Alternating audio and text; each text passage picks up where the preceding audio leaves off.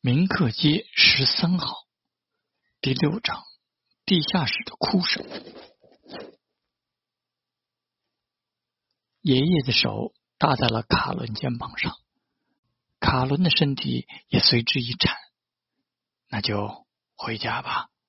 哦，好。卡伦清晰且确定自己刚刚到底经历了什么。他不认为那是此时此景之下的自己的多虑，那是纯粹的生死一线。伸手推开院门，卡伦迈开步子向前走出一步，然后膝盖一下瞬间发软，整个人踉跄的向前。亏得他另一只手一直拽着金毛的牵引绳，导致金毛被他拖曳着向前，最后摔在了金毛身上。金毛发生一声悲鸣，卡伦马上手撑着地起身，忍不住回头看了一眼站在那里的爷爷。爷爷在看着他，没有其他表情。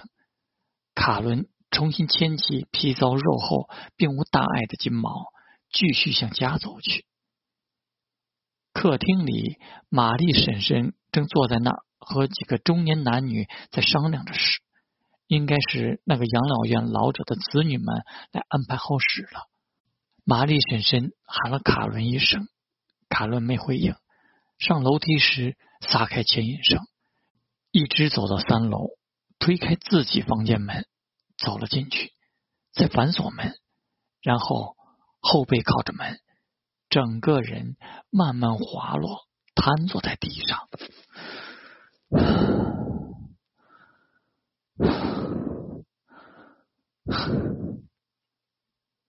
卡伦开始抑制不住地大口喘气，眼泪、鼻涕、冷汗开始抑制不住地滴淌。他双手紧紧握拳，将声音压抑到极体，嘴里不停地冒出各种脏话。此时此刻，唯有不用思考且贴乎于本能的脏话，才能帮他排解些许。但没过多久。门外传来米娜的声音：“哥哥，午饭在厨房，我给你热一热，你吃点。”卡伦深吸一口气，用手掌擦去眼泪，再用手背擦去鼻涕，道：“不了，我不饿。”“好的，哥哥。”米娜离开了。卡伦靠着门，仰着头。霍芬先生看出了我是谁。而爷爷刚才在门口，明显是是要杀我，他就是想杀我。自己原本认为几乎不用担心的身份问题，此刻已经给自己带来清晰的危机，不是已经将自己押送到绞刑架了。这时，堂弟伦特的声音自门外响起：“哥哥，爷爷喊你一起去和他吃午饭。”卡伦咬了咬牙，挥舞着双拳：“该死，该死，该死！”现在的自己最怕面对的就是爷爷，就是迪斯。但更该死的是，卡伦发现自己还不敢拒绝。一瞬间的眼神空洞后，卡伦突然笑出了声。他用双手捂住自己的脸。抑制不住的这种发笑，肩膀也随之发抖。他清晰的知道自己现在心态的变化，从一个极端开始走向另一个极端，简称破罐子破摔。人在精神受到巨大刺激后，很容易会产生类似的情绪，比如原本勤俭持家的人会跑去大笔消费，洁身自好的人忽然跑去乱来。情绪稳定后，大概是会后悔的，但这并不妨碍他们沉浸于那一段时间的放纵。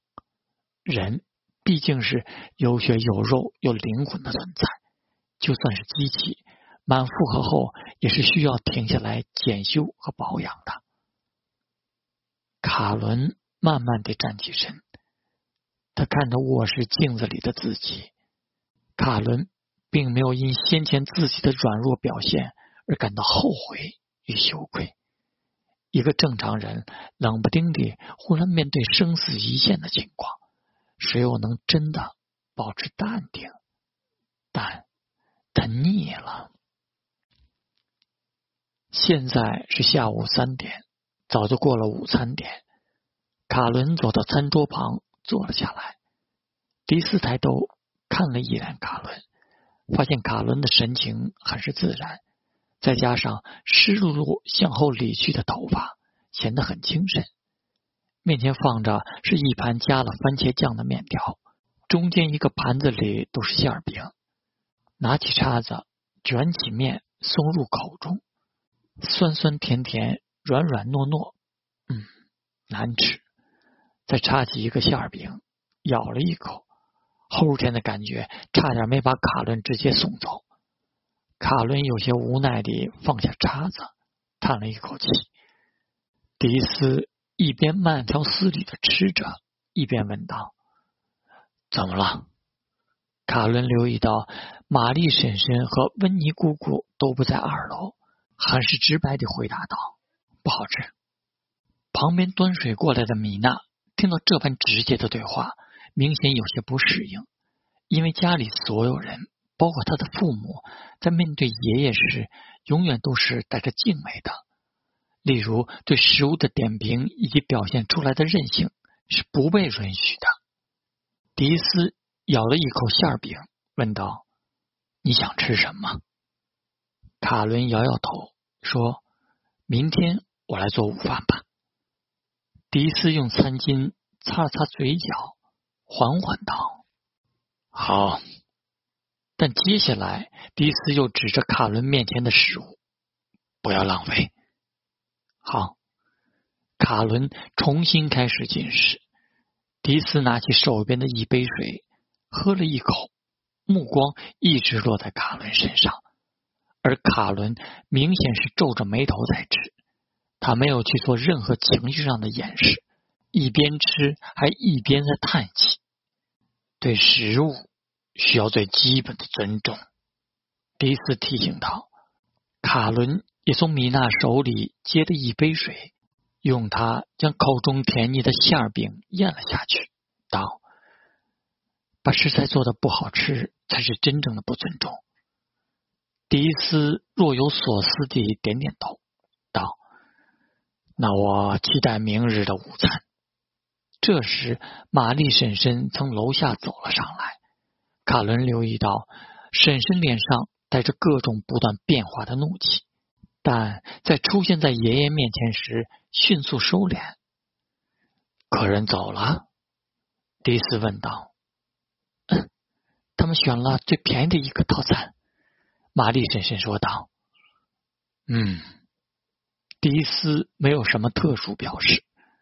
最便宜的套餐，也就是租印英莫莱斯家一楼作为哀悼场所，一切多余的布置和安排都不需要。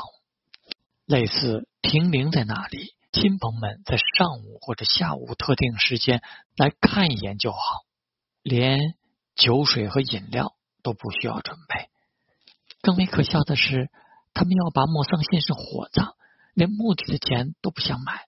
为了省钱，他们兄妹几个还说莫桑先生是贝瑞教的信徒。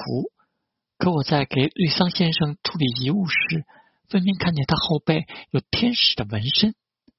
有几个教派的信徒，教义中规定死后都火化，让肉身成为结束的同时，也是新的开始。不过，大多数教派或者叫大多数人还是不愿意选择火化的。当然，极为重要的一点是，火化比全息全尾下葬要便宜很多。玛丽婶婶气的地方在于，莫桑先生的几个儿女为了省钱，特意编织了这个不靠谱的理由。嗯，也砍去了他原本计划中的利润大头棺材。墓地、神父等这些才是真的有水。嗯，迪斯先生应了一声，平静回复道：“按照客人的要求做。”好的，父亲。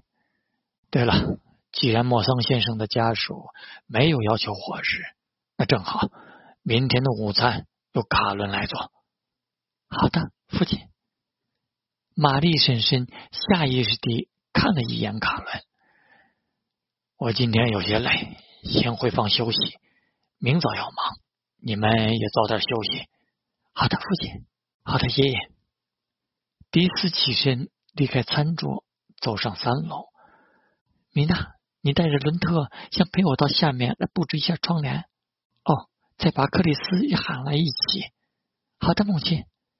玛丽婶婶又看向卡伦，问道：“我的大厨侄子需要为你提前采购一些什么食材？”不需要了，婶婶。厨房里有很多，够用了。那我就期待明天的午餐了。玛丽婶婶带着米娜他们下了楼。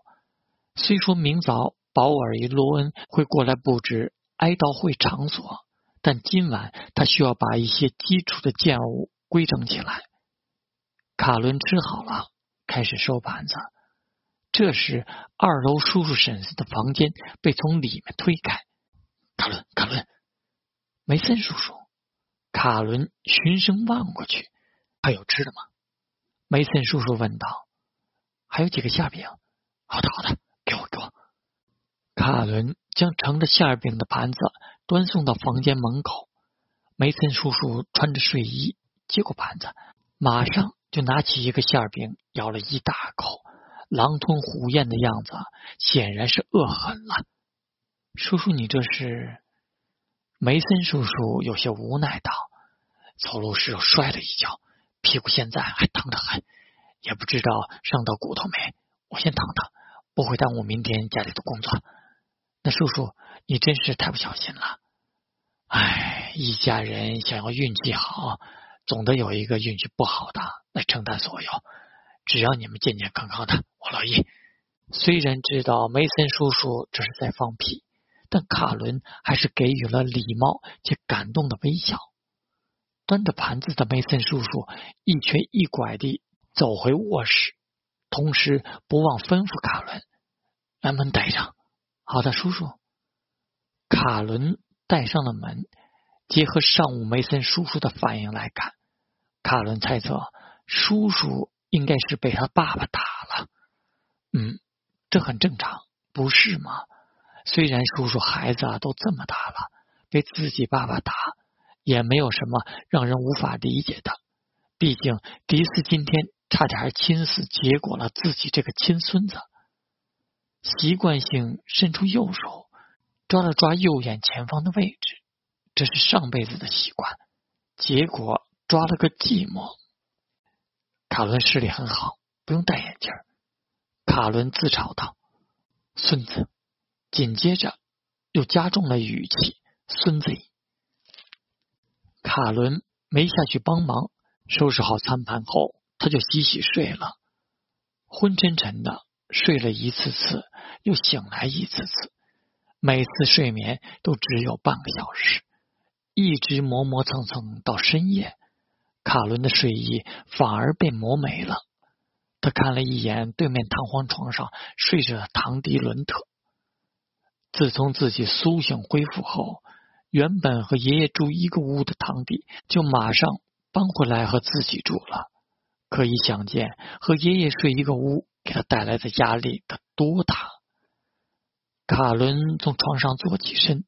打开了小书桌的台灯，按照记忆打开了抽屉，从里面取出了一本书，书名叫《钱：一种没有意义的东西》，是瑞兰国，也就是卡伦所在国度一位金融大亨的自传。卡伦翻动起书页，里面是一张张一百卢比面值的钞票，这是上一个卡伦存的钱。他的零花钱还挺丰厚，卡伦把他们全部拿出数了一下，是六千卢比。现阶段普通工人一个月的月薪差不多两千卢比出头的样子，效益好的工厂工人能拿到两千五百卢比的月薪。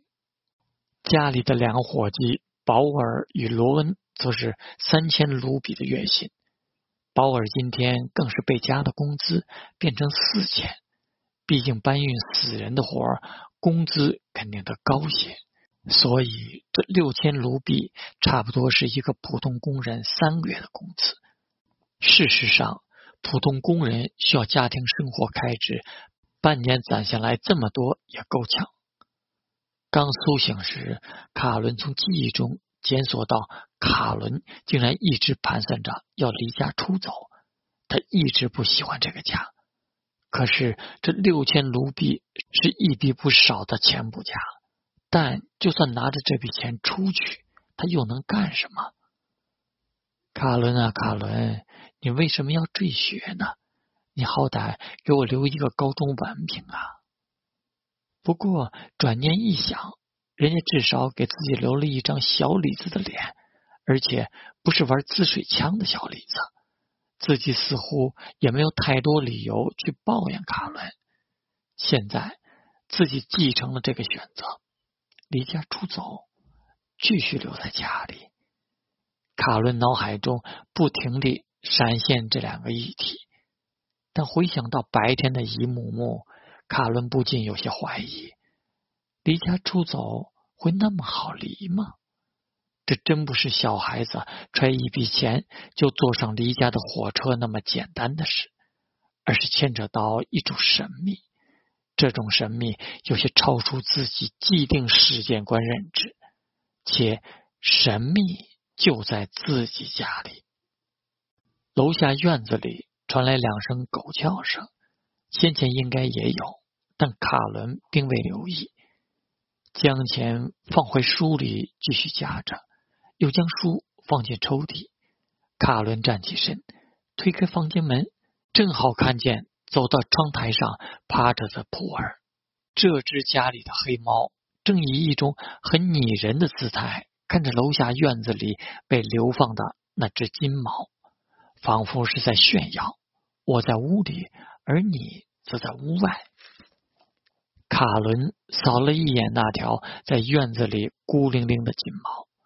晚上气温很低，他觉得金毛大概率不会被冻死。但一个早就习惯了陪伴于主人身边的宠物，其实最无法忍受的还是孤独。玛丽婶婶他们应该是没有留意那条金毛，亦或是懒得让它晚上待在屋子里，倒不如让它留在屋外。